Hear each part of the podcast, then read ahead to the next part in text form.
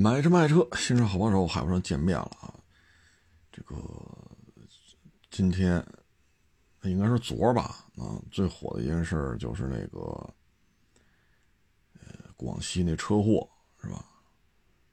这个车呀，我看了看，好像是像像是失控了啊，但具体咱现在没看见这个当地警方的公告啊，是什么原因？啊，因为当时就撞死了四个，啊，还有好几个受伤的。嗯，失控吧，我觉得是这样啊，因为你像我原来下大陡坡的时候啊，不是马路上啊，各位，不是马路上，都得三十度了吧，三十度或者再陡一点，我遇见过，就仪表盘上提示你了，没有 ABS 了。啊，报警灯就出来了，啊，这种事儿呢我遇见过，但是说完全没有刹车，这咱确实没遇见过啊。嗯，我觉得是这样啊，就是如果说车是没有刹车了，啊，咱别管什么车，咱别管什么原因，反正你开的时候突然没刹车了，说这儿有车，这有人，撞车别撞人。为什么呢？你看他那监控录像啊，这马路边一串骑自行车啊，骑电动自行车那你这一撞就是一串以你这速度，这事儿大。那你要找一个车撞一下呢，啊，可能这个承受的受冲击的能力呢就好一点，啊，或者说蹭墙去，啊，或者你去撞电线杆子，你去撞树。啊，如果你边上有墙、有山体、有那种水泥隔离墩，你去蹭它去。啊，尽量不要说这一堆人往一堆人里边去冲，啊，尽量撞这车。啊，因为这一堆人呐，你看四个死亡，六个受伤，十个伤亡人数十个。啊，你像他那个，如果边上有树，往树上怼；啊，有电线杆子往电线杆子上怼，这东西它有价。电线杆子多少钱？赔你。树多少钱？赔。或者旁边有车，你往那车上撞。你不要往那人人像他那一堆人嘛，啊。所以你这一下十个，啊。那有位朋友说了，哪车的人死撞死了呢？各位啊，他是这样。这边上是一串骑电动自行车的，您这一冲过去，你不能说你先等会儿，我给你数一下这边几个人。你都看见是一群人了，尽量还是怎么说呢？就是往没有人的地方去去去去减缓你的车速，那只能是撞这个撞那个，不能撞人啊。后来我就看那视频嘛，开车的跪在地下就是磕头呢，旁边站一堆警察，警察过去就扶他啊，把他扶起来。你磕头没用了，你说警察能说什么？只能把你扶起来了，你别跟这跪着了，你跟这磕头，你说能解决什么问题？这车呢又是四 S 店的新车，那显然是没有什么三者呀什么之类的，啊，那这个赔偿金额高了去了啊。你像北京来讲，撞死一人，那就得上百，你撞死四个，那你就五百万打底，医院里还躺六个。这事儿可他妈不好说了，这个啊，反正突发情况嘛，这东西还是尽量找这个价格固定的东西去撞啊。你说旁边停一劳斯，那边一群人，你就撞这劳斯吧，劳斯有价，对吗？劳斯有价，你库拉这一堆人，你一撞翻了十好几个，好几个死了，好几个伤，这这价就没法聊了。您说是不是这道理？所以大概就是没情况吧。哎，当然咱们这属于站着说话不腰疼，只是看到这个后果了，咱觉得还是是吧？还是应该控制一下这个事情的产生的后果的这种程度啊，还是要控制一下啊。嗯，这个昨天呀，说了说那个 A 三啊，说了说那个。呃，奔驰 A 幺八零 L 啊，呃，现在呢，我今天看有网友跟我说呀，他说 A 三有优惠了，一进店就有优惠。哎呦我天！我说行啊，这可以，这个一进店就有优惠了啊。嗯，这个反当然我我得实先声明啊，不保证每一家奥迪店的全新一代 A 三都有优惠啊。他说他去那店有优惠，您去的时候有没有？我可不敢承诺什么。反正现在有，嗯，也不是太多啊，他不可能优惠你二十个点、二十五个点，这是不可能的啊。这个多转转吧，不着急的话，我建议是五一再说啊，因为现在店里边啊还能买到老款的啊，他就把老款清干净了，然后新款才能往下降。那你都优惠二十个点，那你买老款买新款，您说是不是这道理？嗯，至于定价高呢，这咱也没法说，那豪门嘛是吧？他就愿意定这么高，因为奥迪呢，你比如 Q2L 二十一万八千八。啊，这个是个小 SUV 啊，零到一百加速呢八秒七啊，奥迪 A 三好像是九秒，是九秒一来着啊，嗯，轴距两米六二八啊，其实这个 你你让我说什么好呢？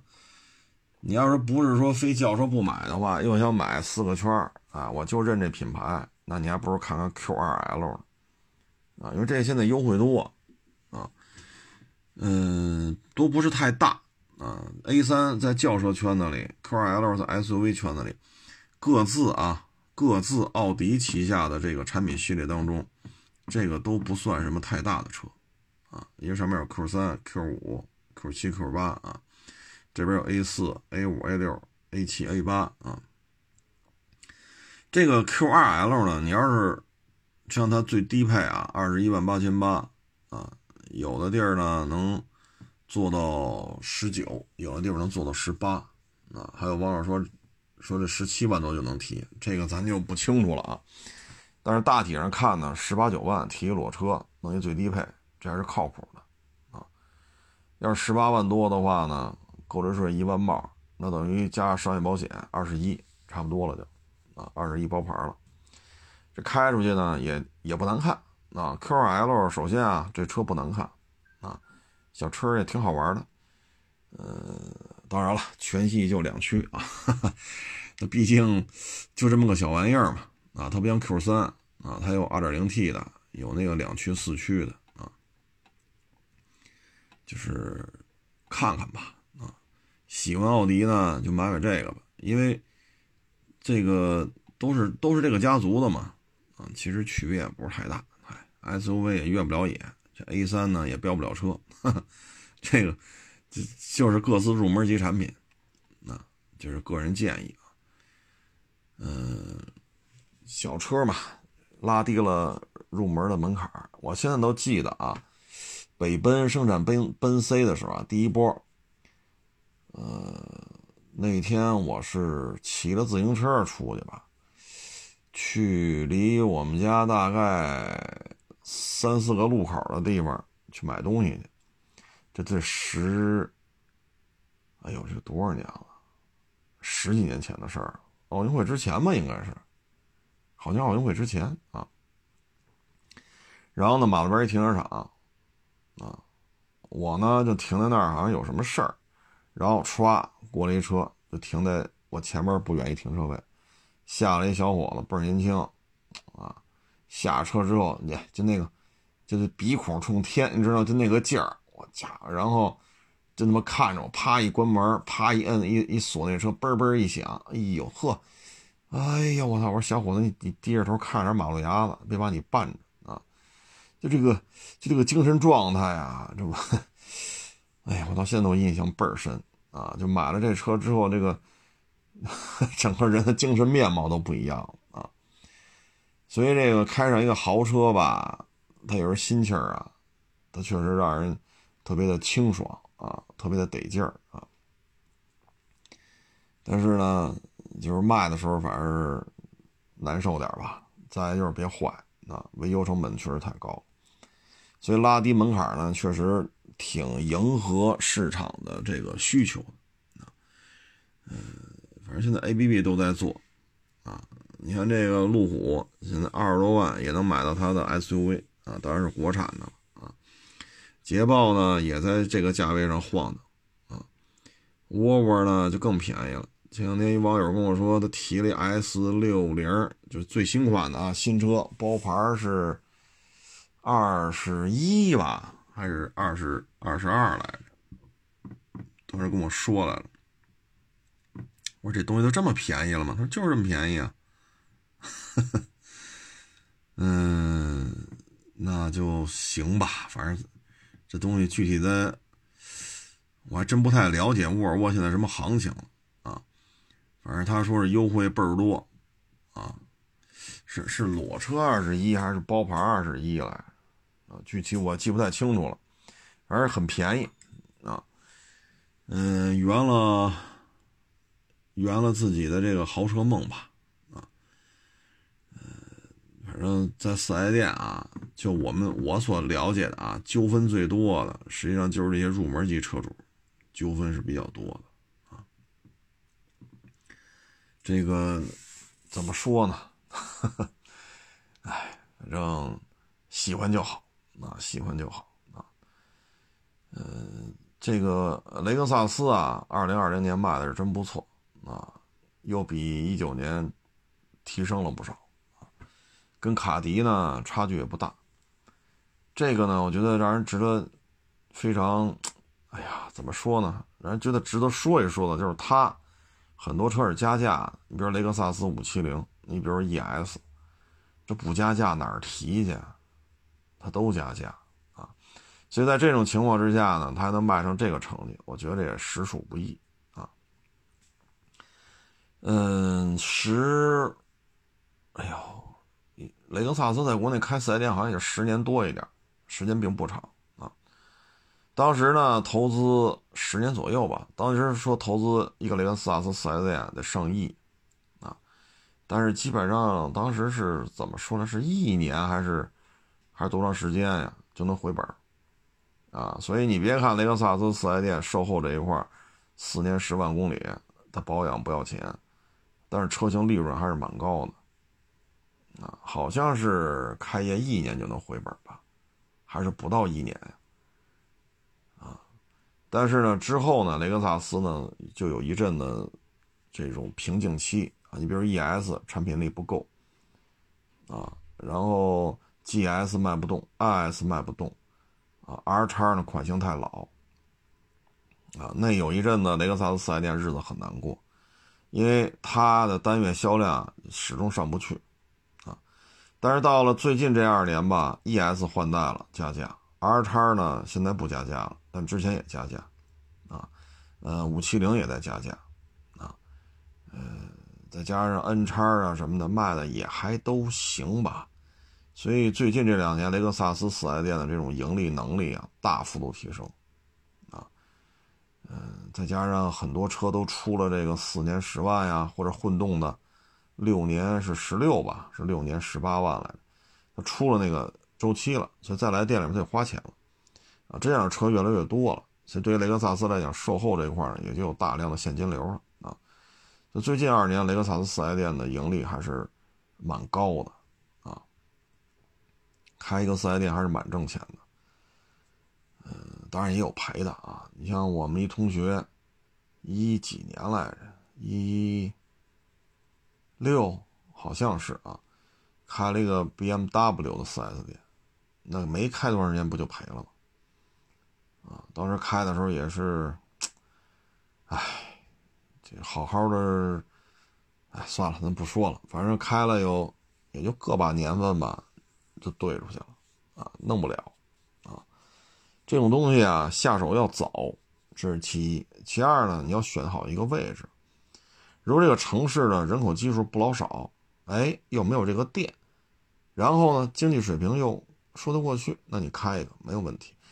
如果这家这个城市它已经有好多家店了，然后你又选择了一个，就算是郊区吧，你在那开一家店，那你就是赔，你就是赔。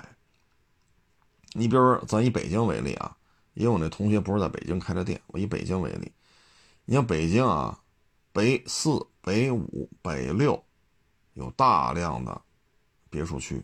你像我们那儿啊，北五环外、北六环里，从我们店再往北，你看王府医院嘛，王府医院开始，南北两侧，啊，不是南北，东西两侧啊，因为我们是往北走嘛，它东西两侧，从王府医院那开始就大量的别墅区了。然后你再往北六环，六环外大量的别墅区，所以在立汤路两侧，如果你开一个 BMW，开一宝马，开一奥迪，你就是挣钱，因为别墅区里边 ABB 的保有量特别的高。啊，所以你这店开在哪儿也是很有讲究的，开在郊区了，五环外，确实是郊区，因为我们旁边就有一家奔驰店嘛，离我这儿几百米，但是买卖就是好。火的一塌糊涂，为什么呢？立汤路两边，哎呀，少说也得几千栋大别墅吧，少说了这是，啊，那多了那咱就我就不在这统计了啊，少说也得几千栋大别墅，这就这点别墅区对于奔驰车的售后服务就搁这家奔驰店忙活的，然后他还有新车，啊，在你这儿消费，他要买新车。包括这家奔驰店，再往前，就是往南往五环走，就是天通苑嘛。啊，这也是一个几十万人的大社区，好几百栋楼，这里边也有奔驰车，所以你选的这个算郊区吗？算，五环外六环里，昌平区。但是这个位置选好了，你的消费基础在这摆着呢。如果你边上说几千栋别墅，当然了，若干别墅区啊，那您这客户。这个基数它是有保证，啊，有保证，所以这开店啊也分开在哪啊。当然说您这城市说三百万人，一家奔驰店都没有，那你开一个没问题，啊，经济水平有说得过去，GDP 的增速也说得过去，那你就开没问题。只要你要能拿到授权，当地这个关系能摆平，那你这就是挣钱，啊，这三三四百万人多吗？不多。你开一家奔驰店是能养活你的，是不是这道理啊？所以这个哎也是蛮有讲究的啊。二十年前吧，我们那是同学，也算同事吧，那不是还要开奇瑞呢？哎呀，当时我说怎么开奇瑞呀？结果呢，没开多少年就完蛋了。后来呢，那家店又换了门头了，又被别的投资人接了。接了之后呢，改的是海马，一直喘气儿喘到一三年吧，一四年还都行，然后就不行了。啊，那家店大概也扛了得有八到十年吧，具体我也记不住了，因为四五年前吧。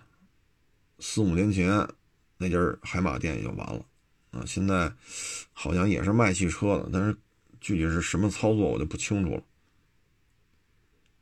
其实，当时他卖海马的时候，我还去那家店去过几回，啊，当时店里边的这市场经理啊、销售啊，还都是店里的氛围啊、团队那种融洽的关系啊，还都挺好的，跟我印象真是，我说这可以啊。这店一看就是特别的，大家对这个买卖特别有信心，啊，虽然说车啊确实海马的车不算太多啊，它不像这个丰田呀、大众啊，呼啦啦一百一大片，这这海马确实没有那么多车，但是你跟店里的人打交道，你发现人家特别有信心，人充满了希望，反正也搭上那会儿中国汽车工业高速发展嘛，但是五六年前就没有了。啊嗯，印象比较深的还有就是，北京摇号限购之前，南边北京南城有一家特别有名的一个奇瑞 4S 店，啊，就在环路边上，啊，那儿的销售，好家伙，那个是红泥的大衣吧，好像是，那女销售好要个有个，要模样有模样。买卖可好了，你想十十一年前了，一零年摇的号，在奥运会那会儿，人家那家奇瑞店当时说啊，月收入就上万了，就这些女销售，就卖奇瑞啊，什么 A 五啊，啊瑞虎啊，东方之子啊，大 QQ 啊，啊 A 三啊，就卖这个，上万。各位啊，那会儿房价才多少钱？零七、零八、零九，那会儿北京房价才多少钱？一摇号，哭嚓就完了，啊，月收入迅速下滑到两三两三千块钱。但那家店你说叫什么名我还真忘了，还去过几回呢，啊，然后呢，在他那是南边偏东，你南边偏西这个呢，它也有一家。当时我印象特别深呢，就跟厂家玩定制，叫金标奇瑞 A 五，金标奇瑞瑞虎，哎，我定制的，全北京就我这儿有金标版的，买卖做的也不错，啊，那家店后来摇号之后还去过几回，还有还有点规模，但是明显就不如之前了。南城那个后来规模就大幅度缩水了，现在在不在，我也不清楚了。啊，就那会儿是一个井喷期，大家呢就第一次接触汽车，啊，其实零几年很多时候还是初次购车，啊，然后什么都不懂，嗯，好看行就买了，啊，现在你像奇瑞在北京的四 S 店数量就少很多，啊，前两天是是谁问来着？是东风风神 S 三零。说要卖，跑了二十多万公里。你像东风风神，也是一零年、一一年的，哎，不对，零九年、一零年的事儿吧。那会儿我记得是四家四 S 店吧，风神东南西北都有。哎，但是现在呢，啥也没有了，啊，啥也没有。嗯，所以这个事儿吧，有时候就觉得。唉，现在可能大家就就买车就都知道了，找个大牌子是吧？就别这么折腾了，你这么折腾自己的爱车，将来保值率都是个事儿。他那台风神 S 三零吧，就二十多万公里，还是个手动挡。那事儿啊，他是这样，那车呀是照着三零七的底子来的啊，然后呢。发动机什么的也照着人家搬的，但是呢，保养的费用比人家原版的要高，啊，小毛病太多了那台车，所以你说给多少钱呢？你从我 从市场经营当中来看嘛，这车你说谁给谁钱呢？现在过个户这么费劲，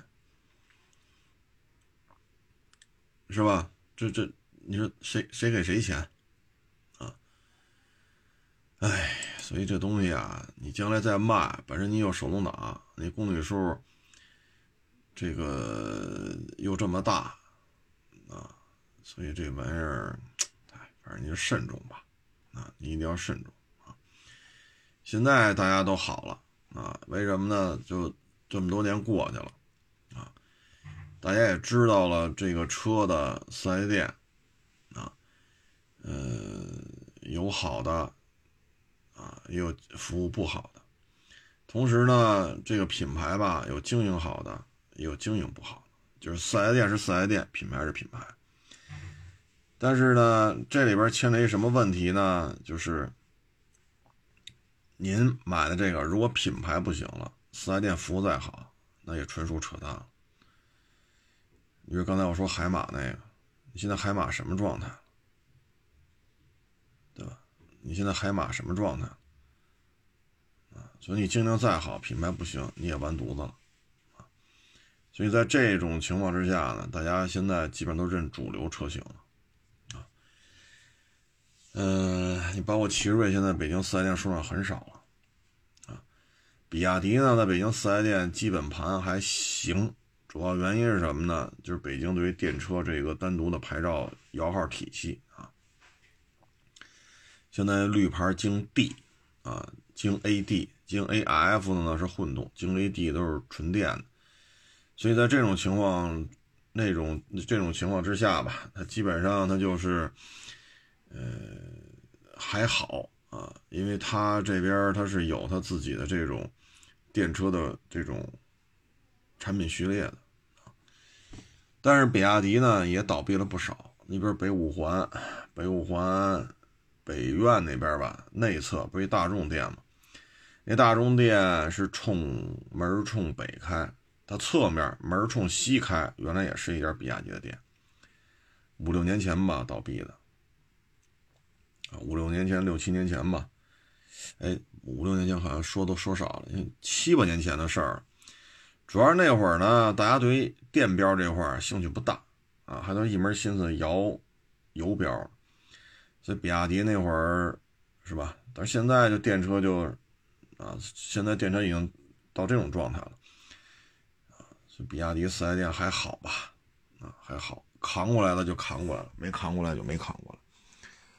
嗯，长城四 S 店也还行，啊，长城四 S 店也还行，因为得 SUV 得天下嘛，它一直有一大堆 SUV 产品，啊，所以长城的一些四 S 店除了其他原因吧，啊，关了门了，基本上混的还都可以。我就说北京啊。基本上混的还都可以，但是，嗯，将来吧，我觉得现在很多投资人啊，是我这边开一长城，这边我开一个，呃，这边开一个魏啊，长城和魏，它等于同一个投资人，所以现在这买卖就很好做了。你比如你开一长城，哈弗 H 六，这肯定是走量的吧？还有什么 F 七，什么 F 六啊，什么？M 啊，什么乱七八糟的，这这这这一堆，就是走量的车啊。然后呢，单价高一点的，它有哈弗 H 九啊。你要开魏呢，魏现在卖的比较好的，像坦克三百，这订单量非常的大啊。这边包括哈佛大狗等等等等等等等等啊。所以在这种情况之下吧，你要同一个投资人开两家店，你这钱也也是不少挣啊。因为这两个品牌嘛，还是都有一些走量车，特别是坦克三百到店之后，它比 VV 七什么的好卖啊，VV 七什么的这个其实不好卖，量并不高啊，所以有时候你看吧，你也你也得就是投资开一家四 S 店也得分品牌啊，也得也得具体问题具体分析啊。哎呀，这聊到哪儿？怎么扯到这儿来了？咱一开始聊什么来着？啊，对，广西那个车祸，好家伙，这这这跑题跑的啊，一一扯扯半个钟头啊。哎呀，还有一个跑题更远的话题啊，就是电动自行车啊。电动自行车呢，从去年年底就十二月份吧，到现在，几个比较大的品牌吧，包括一些没有那么大规模的电动自行车的供应商啊，都开始调价。调价原因是什么呢？就是这台电动自行车，首先得有一个金属的车架，这金属车架啊，这个原材料采购价格上涨啊，电机的价格上涨，轮胎的价格上涨，所以说，一台电动自行车啊，两三千块钱啊，三四千块钱，当然有更便宜的啊，它的原材料采购都呈现出全面上涨的一个状态。这个上涨呢，就会导致电动自行车的价格呢，不停的往上调，啊，从电动自行车的这些经销商，啊，按汽车来说，这就算 4S 店了，啊，电动自行车因为没有那么大的规模嘛，没有那么高的利润，所以它就是经销商啊，到主机厂，到钢材、电呃电池、呃电机、轮胎啊、车灯啊、车座。啊，等等，上下游产业链都已经进入了一个涨价的周期，啊，嗯，然后买卖是不是就不好做了呢？不是，电动自行车从去年年初开始，销量一直是井喷式的增加，这个原因呢，主要有这么就是疫情，啊，疫情发生之后呢，嗯，经济收入都受到影响，啊，受到影响之后呢，开车出行呢不太方便。成本就是个问题，啊，成本就是个问题。嗯，所以呢，就大量的电动自行车被采购，包括海外的订单非常满。现在电动自行车基本上主要的一些生产厂啊，国内的啊，基本上五一之前的单子，海外出口的单子不接了，啊，都已经不接单了，啊，所以在这种情况之下，这个电动自行车这种涨价，其实呢，你就能通过它能看出来。当 America 那边啊，新的大统领上来了，一点九万亿美金的一个，嗨，好像是一点九万亿吧，啊，这么一个天量啊，整个市面上的固定资产价格就是在往上涨，啊，这钱呀就哗哗往外印啊，所以电动自行车就是这个非常鲜明的案例啊，然后呢，这个带动的作用就很多。啊，带动的效应就很多。你包括现在物流的成本，啊，也在上涨。物流的成本呢，是受疫情影响的，车少了，啊，很多检查呀，什么这个那，会增加它的运输呢实际的成这个时间，啊，也就是时间成本。那这大卡车在路上跑的时间，原来可能需要三十个小时，那现在可能需要三十五个小时，甚至到四十多个小时。那你这一个月就这么多工作时长，你单趟的运送时间变长了，那你的成本就在这上来了。你能接的活就少了，那你维持这个运转，你就得提高运费啊。所以大致是这么一情况。电动自行车呢，因为利润并不高啊，主机厂来讲呢，生产一台三千块钱的电动自行车，利润并不高啊。呃，说百分之十还挣三百，它到不了百分之十，这您放心吧。啊，一个主机厂生产一台电动自行车，说零售价三千，它的成本就两千大几，就两千大几。然后呢，刨去物流的费用，给经销商留的利润，相关的成本摊销，其实一台电动自行车三千块钱的话，一个主机厂纯利啊，能突破一百块钱就很很不容易了，很不容易了。基本上都到不了一百块钱，就是三千块钱零售价的电动自行车，所以电动自行车呢走的就是量，啊，所以成本线、采购成本这条线稍微一有往上反弹，整车价格就得往上涨，所以这就是通过这事儿呢，大家可以看一下啊。然后呢，你看现在上海啊这个房价，深圳的房价啊，包括现在北京的房价。现在呢是这样，上海呢，嗯，之前不出了一个政策嘛，啊，包括离婚三年之内，你的个人名下这个住房的数量还等同于，呃，离婚之前，啊，我假离婚，说这个礼拜领了离婚证，下礼拜就去买房去了，然后买完房再结婚，再复婚，啊，这就有效的规避了这种现象。接下来要做的呢，就是对于银行来讲，有你考核总量。就是你投放于个人住房贷款的这个贷款的金额占你所有商业贷款当中的比重是多少？百分之三十、百分之四十还是百分之多少？给你定了一条线。也就是说，当你做二二手房这种或者新房的这种购房贷款的时候，你是有总量限制的，放到这额度了就不行了。啊，这是相当于从源头上开始拧紧这水龙头了。这种方法出来之后呢，对于上海、对于深圳，这房产价格是有一定的抑制作用的。但是呢，这个意志呢，只是仅限于咱们这些老百姓啊。因为对于富豪来讲，说这房子多少钱？八千万买了，刷卡，人家不需要贷款，所以你这个总量控制就不好控制了啊。所以这个上海房价今年。如果说上海这些，呃，银行的这几条红线，因为你按档次嘛，百分之三十、百分之四十还是百分之三十几，卡死的话，对于分期付款购房的来讲，是一个明显的一个拆梯子、拆桥的这么一个效应啊。那北京呢，因为现在也开始涨得比较厉害了啊，尤其是就是海淀、西城、朝阳、东城啊，就核心地段啊。嗯，核心地段的涨得比较厉害，有可能北京也会出台进一步勒紧的政策。现在呢，其实大的方向呢，还是鼓励你去做实业，不要去炒房。说咱们都什么都不干了，咱都炒房去，这大航母怎么造出来？就靠炒房能炒出一大航母来吗？你不还得自己去有科研人员在这儿苦哈哈的挑灯夜战啊？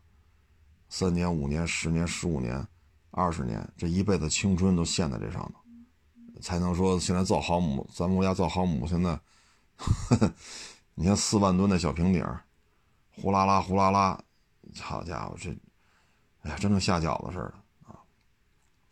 所以实业报国，炒房报不了国。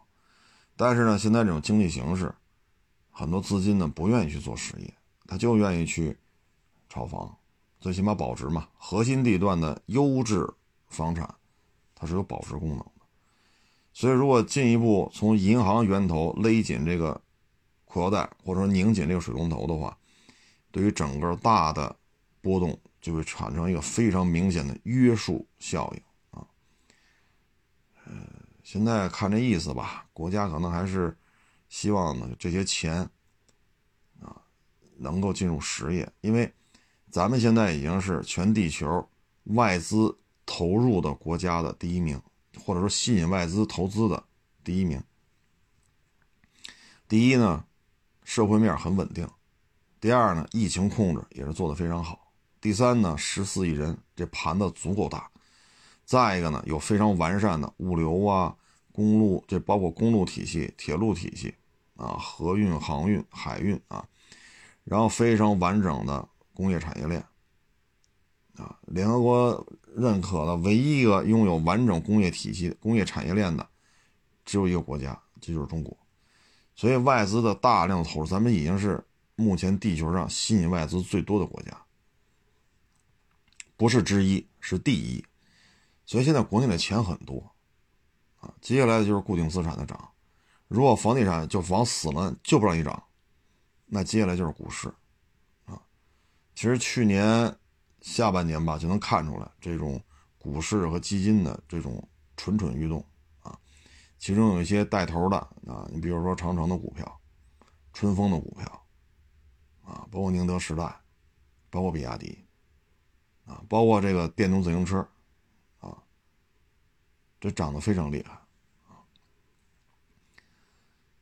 嗯，所以二零二一年吧，这个房子呢，现在我只说核心地段，咱不说鹤岗那为什么往下降，咱不说那个啊，核心地段呢还是有有吸引力的，啊，但是呢，这种做法呢，就涨的幅度就涨不动了。但是对于富豪来讲呢，还是会买的，啊，人家不贷款你就没招了，啊，嗯，你说做实业吧，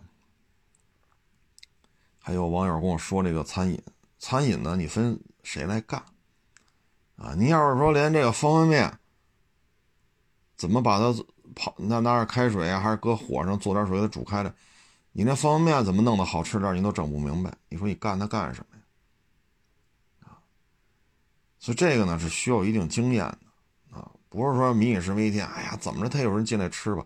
你但凡有这种想法，你这店就是完犊子啊。嗯，现在餐饮当中啊，相对好办一点了啊，首先你会把炒菜剔除掉啊，因为它跟厨师、跟你原材料、跟你火候等等，它都有非常大的关联度。它不是一个标准化的产业链，所以凡是牵扯炒菜的，这个难度不可控的比重非常高啊。那什么什么可控呢？比如说拉面馆就是面食嘛，卖面条的为什么呢？这拉面师傅好找啊，这手法可控啊。你像北京吃一碗这种手擀拉面，带两三片牛肉的，十八。这是很常见的，但是你一袋面粉多少钱？对吧？所以呢，你的成本是很低的，因为你不牵扯到价格暴涨的，比如说海鲜，啊，比如说牛羊肉，啊，你这一碗面十八，你的牛肉薄薄的两片三片，你的成本占比非常低。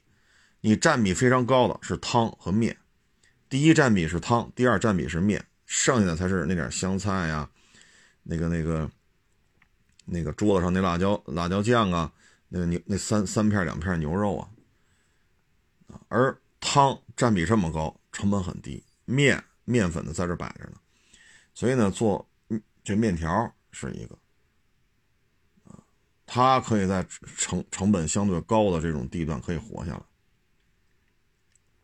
你像你做一碗拉面，你除了炒辣椒末、炒那辣椒油的时候需要油之外，拉面本身不需要油，油很贵啊。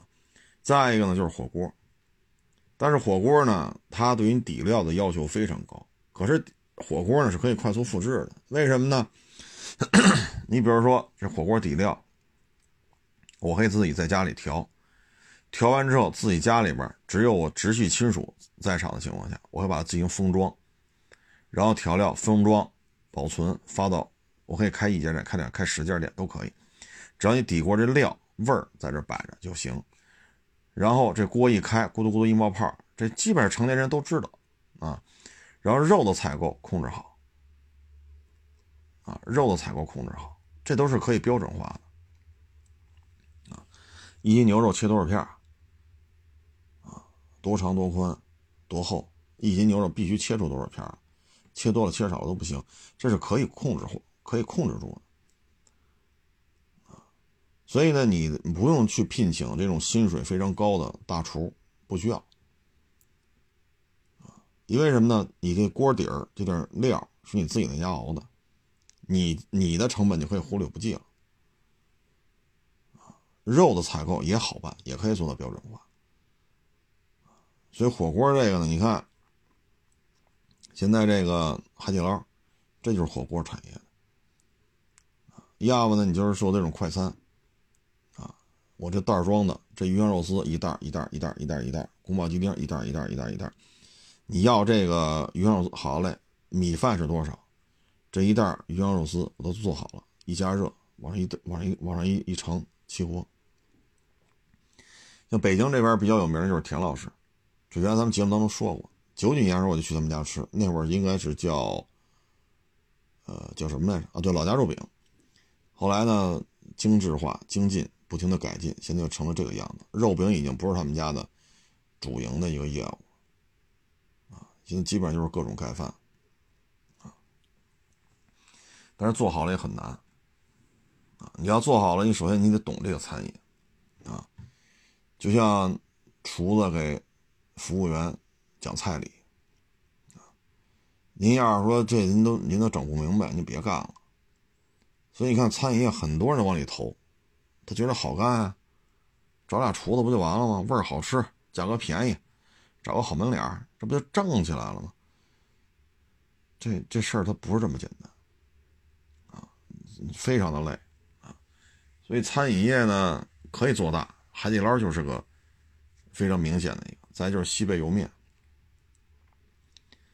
啊，它成本相对可控，没有那么高，然后没有那么复杂的技术门槛啊，所以呢，它是可以做做大，比如西北莜面，比如说海底捞，这规模很大了吧？一个走的是以面食为主，一个是火锅为主啊，所以这个东西民以食为天。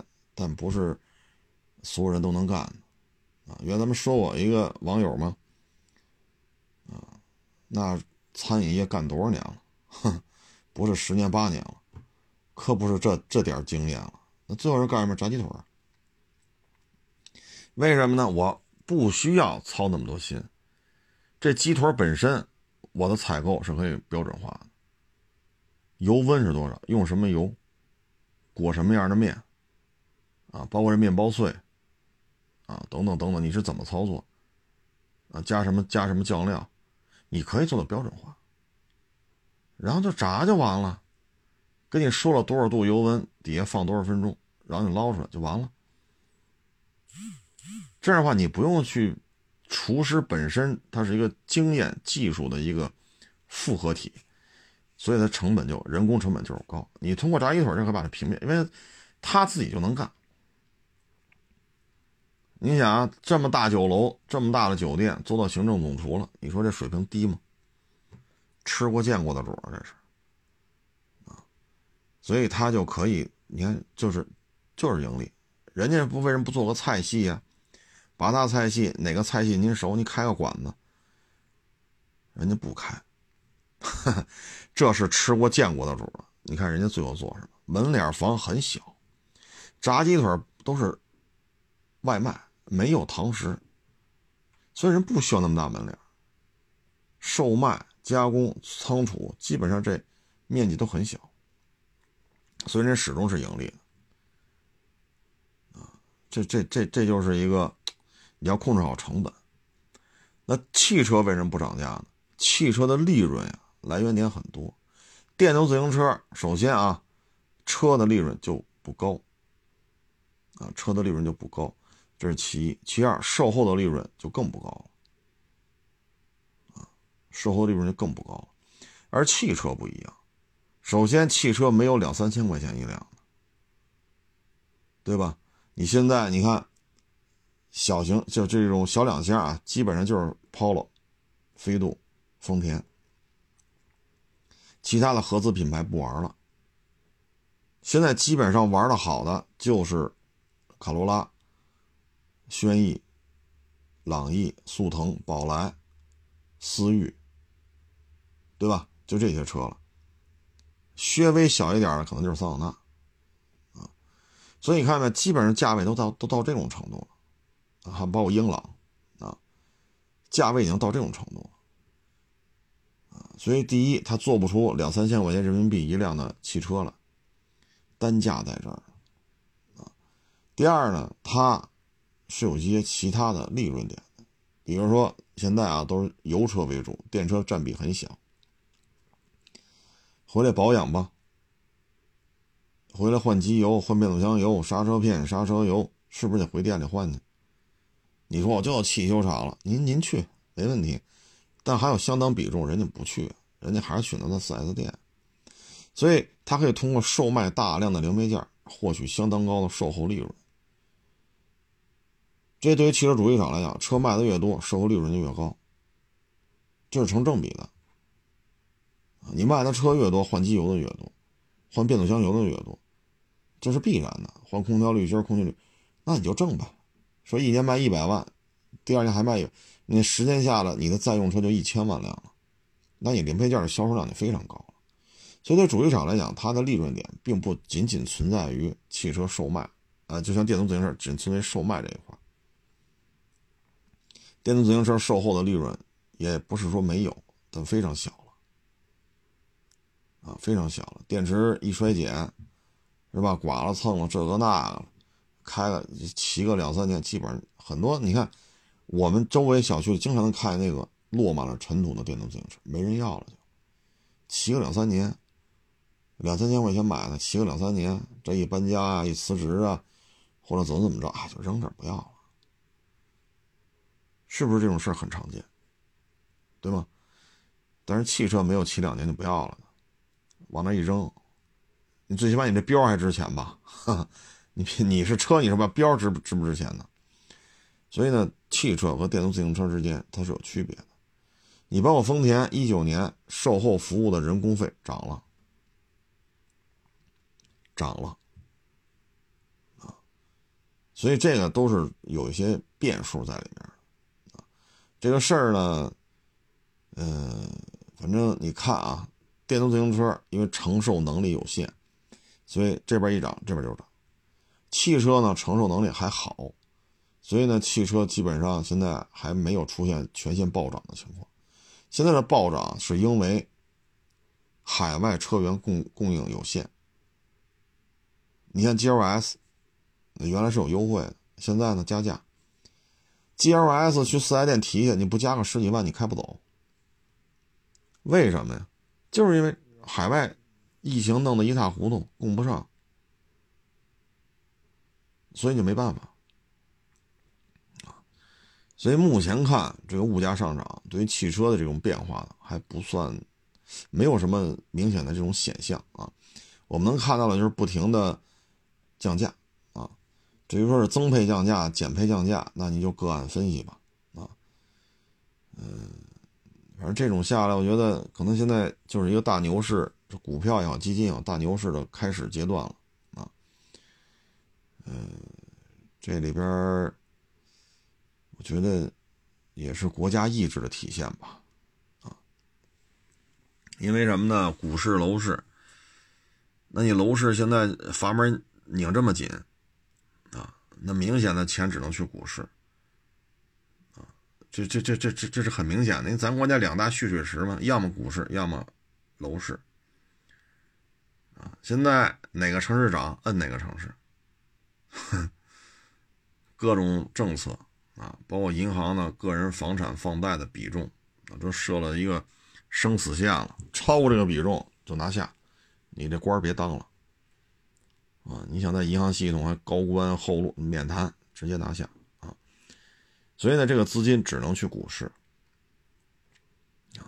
目前看呢，就是大致啊，二零二二年这个经济才能出现一个明显的好转，因为现在还是处在这种疫情防控，很多国家处在特别较劲的状态啊。你像日本，好像是接近四千例，一天啊，接近四千例。现在奥运会是怎么开？这都是个头疼的事儿。日本政府肯定希望开，但其实，唉，是吧？我也不说那么多了，咱也尊重人家，毕竟咱们也开过奥运会，不容易，是吧？咱别说这种拆台的话，就是确实不容易，所以咱就看，咱也希望奥运会能如期举行。但今天我看传递的消息就是无观众的比赛，没有观众的比赛，那对于日本来讲，门票。这个 是一个巨大的损失啊！包括因为奥运会一办嘛，好多人来看了，那现在显然也没有其他的国家人说去你那儿看了。你的机票、酒店、呃吃、呃包括一些产品的售卖啊，呃咱们俗称就土特产吧啊，这些钱可能就你很难再挣到啊！你可能发行一些纪念邮票啊、纪念币啊。通过邮递的方式售卖，这是可以的，啊，包括一些吉祥物啊，啊，这次奥运会的一些有 logo 的一些，呃，比如说运动服啊，啊，等等等等，这些可以的，但是这个量就很有限了，啊，它不如呼啦呼啦一下来那么多，全地球哪儿的游客都有，呼啦呼啦一来一高兴，呼啦呼啦一刷卡就，那什么劲头子，啊，二零二二年吧。这疫情基本二零二二年算是我我个人认为啊，差不多就能控制住，因为现在疫苗现在各个国家都在玩了命的去去进行这种推广啊，所以现在我觉得这是股市应该是一个起步状态了已经。啊，哎，但是这个风险还是蛮高的嘛。啊，所以有些人买基金，买基金的话，十二月份应该是。大部分人买基金获利都会比较高的，啊，如果去年夏天买的基金，到现在手里的获利应该就是您您运气别太差啊，基本上都是二十几个点，就这个五到六个月的持有周期啊，获利基本上二十个点应该问题不大啊，接下来还会继续的，因为资金没地儿去嘛。刚才我也说了几个点：第一，各种基础物资价格上涨；第二，世界第一外资流入国就投资就是咱们，因为大家就各个国家天量发钞，没地儿去，要么就是各种动乱，要么是各种疫情，要么就是零元购，哈，各大超市、商场、百货上全是零元购，所以就像咱这儿，咱稳定，社会稳定。传染病控制的已经算是很好了，基本基本面在这儿，十四亿人，基础建基础基础建设也很好，经济水平也不错。那这么多钱进来了，房地产拧得这么死，那只能进股市。这是一个很很直白的一个道理，啊，国家意志在这里有体现了。然后让这些好的企业，比如宁德时代啊、比亚迪啊、长城啊、春风啊，包括电动自行车啊，像这种好的企业。它能得到大量的认购，它的股票市值上涨，企业会得到更多的资金，这样吧，这企业才能做强做大。炒房造不出大航母来，炒房也做不出那什么太空站了，对吗？炒房也炒不出高铁的技术，炒房也炒不出什么芯片了，也炒不出六 G 了。只有让这些公司的股票市值上涨，公司得到更多的钱，每一次突破，它可以通过股权稀释来留住人，给人一种激励。其实大的方向就是这样。然后昨天不是聊了聊那个婚戒嘛？啊，就有人说：“哎呀，现在这个渣男那么多啊，这个那个，你怎么老说这女的别受骗？”他说：“这样啊，不是说男的一定都坏啊，不不不能这么理解啊，男的他也有好的啊。这事儿吧，我觉得是这样，就是小姑娘也好，或者说三十岁左右也好，或者三十多岁、四十岁也好。”您说您去搞对象呢，这很正常，啊，呃，两情相悦嘛，啊，我觉得啊，主要一点就是什么呢？首先，你不能说老惦记攀高枝儿，这话呀，适用于男的，也适用于女的，啊，都都适用。说这小小子啊，来北京创业，哎呦，这女的真有钱，北京好几十套房。爹妈一年千八百万的收入，哎呦，我得怎么怎么着？我得跟他，我这那那，你不能有这种想法，因为你是为了钱去谈这恋爱的，你能有好果子吗？这钱是谁的呀？你就是跟他结了婚，那钱也那房子也也是他爹他妈的呀，对吗？你说你忍忍忍忍到他爹妈全蹬了腿儿，把把栓烧了，那那也是人家女方继承的遗产，跟你还是没关系。一旦有你没忍住，裤衩就散。你得到什么了？女的也是，你们都说嫁入豪门，啊，你豪门那人为什么找你啊？那有人没想想吗？对吧？所以这是第一点，不要想法太高。第二呢，我觉得你说看这对方这人呐，他对于那些啊收入。社会地位不高的人，他是什么态度？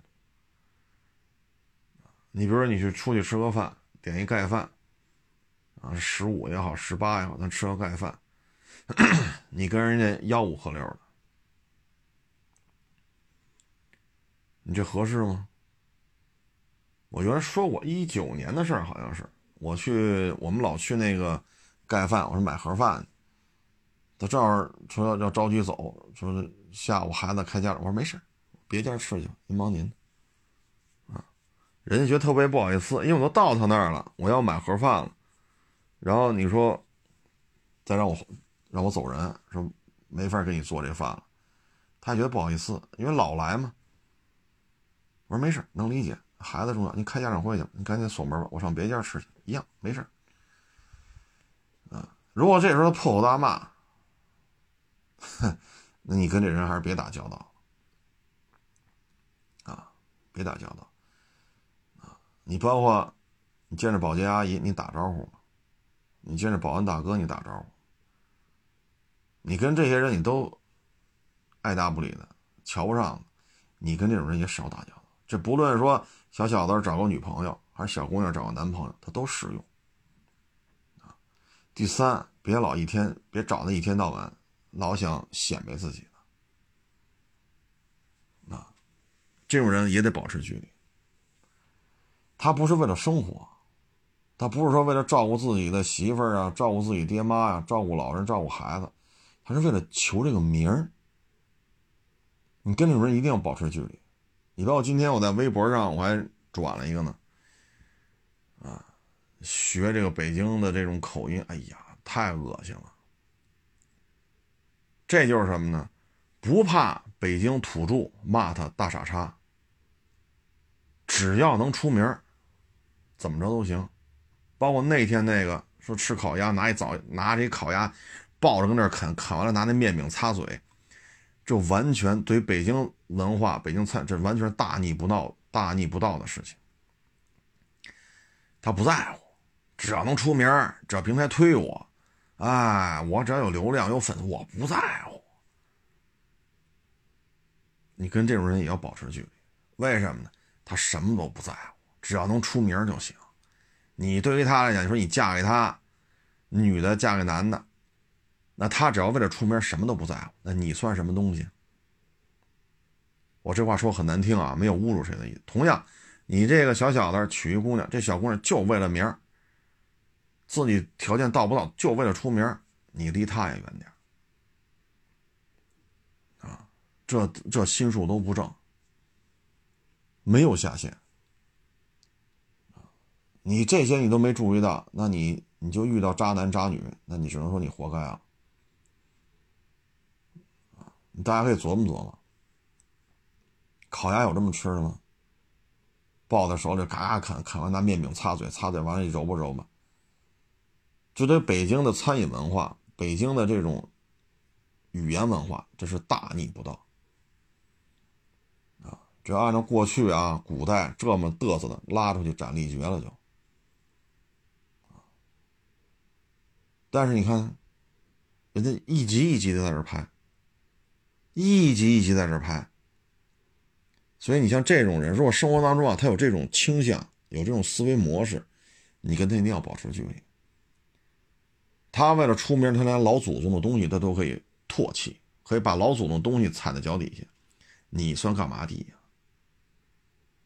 你可能也成为他为了出名时的一个工具，啊，所以这就是所谓的渣男渣女。所以有些时候呢，就是与人打交道，对这事儿一定要看看清楚点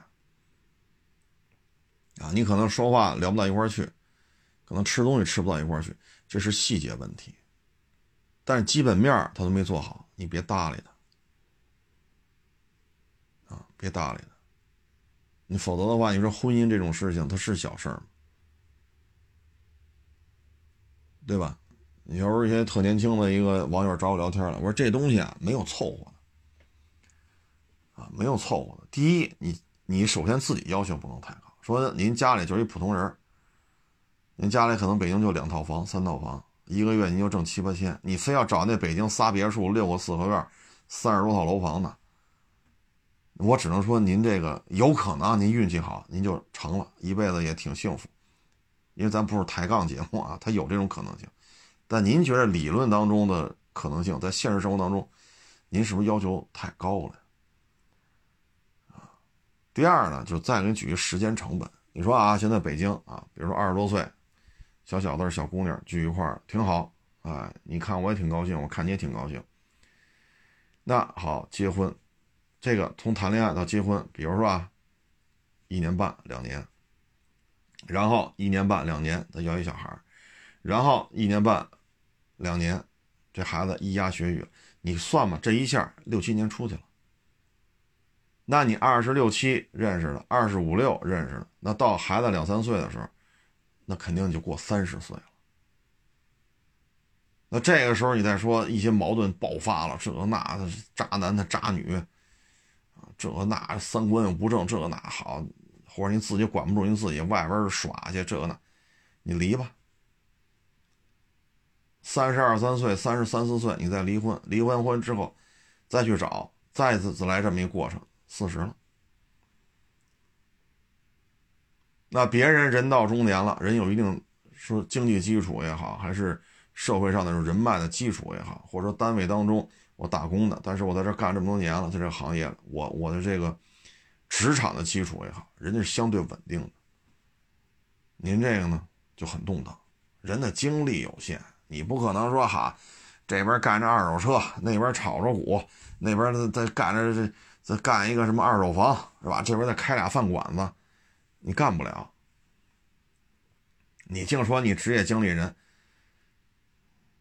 您这玩意儿，您不是大托拉斯，您明白这意思吗？你说你身价好几十亿，你可以找职业经理人，你这小买卖，你说你你折腾得起吗？职业经理人瞧得上你这买卖吗？是不是？所以这个。有些时候啊，这个精力是有限的啊，所以婚姻这一块呢，还是要保持一个。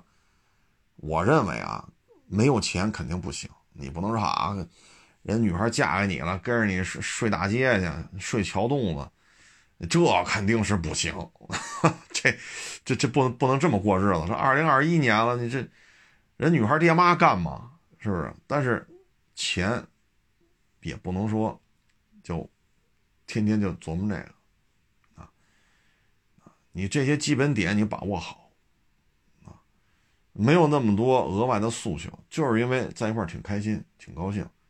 你觉得她很漂亮，她也觉得你很好，那就行了。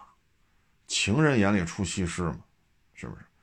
有时候过多的诉求啊，这种啊，我就得娶她，哎，我忍着，我等他爹妈蹬了腿儿，哎，这样那那，我劝你啊，你别忍啊，因为百分之九十九点九九九九九你忍不住啊，而且呢，你放心，等你到三十多岁的时候，你一旦没忍住，一旦爆发了，你离了婚，人爹妈的遗产是。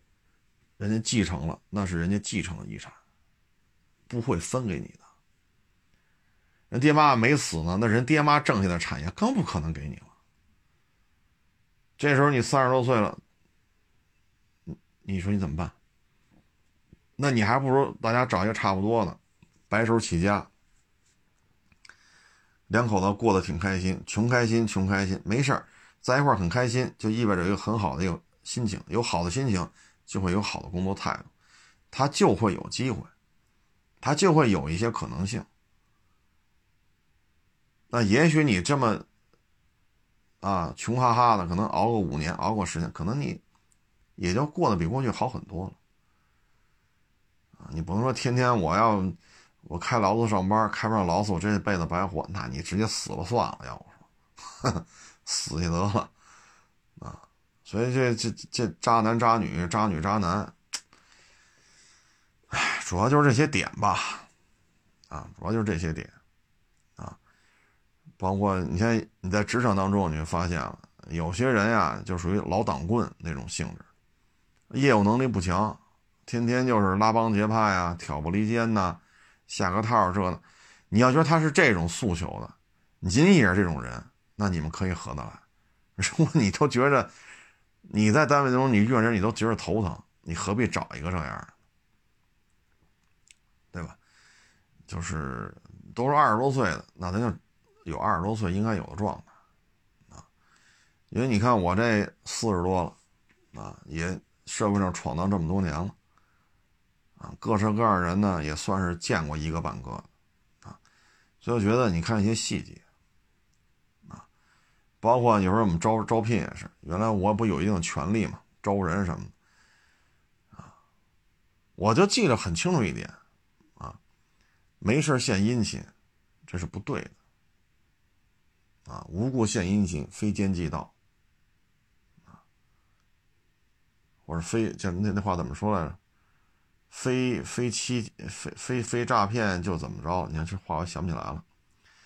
我这么多年招聘这么多人。我就遇见过这样，啊，一见面打个长打个短，这个那那这个，我给你买饭嘛，我这，当时我就跟我手底下人我说这不正常，说是不是拍马屁拍太明显了？我说这是拍马屁的事儿吗？无故献殷勤，非奸即盗，果不其然。过了有四五个月，啊，吃里扒外嘛，啊，吃里扒外，证据确凿，啊，整个就是我手底下人，包括我在内，啊，就看上在这吃里扒外，具体案例我我就不在这说了，啊，但这事儿发生的很明显，啊，所以呢，就是各位呢，就是。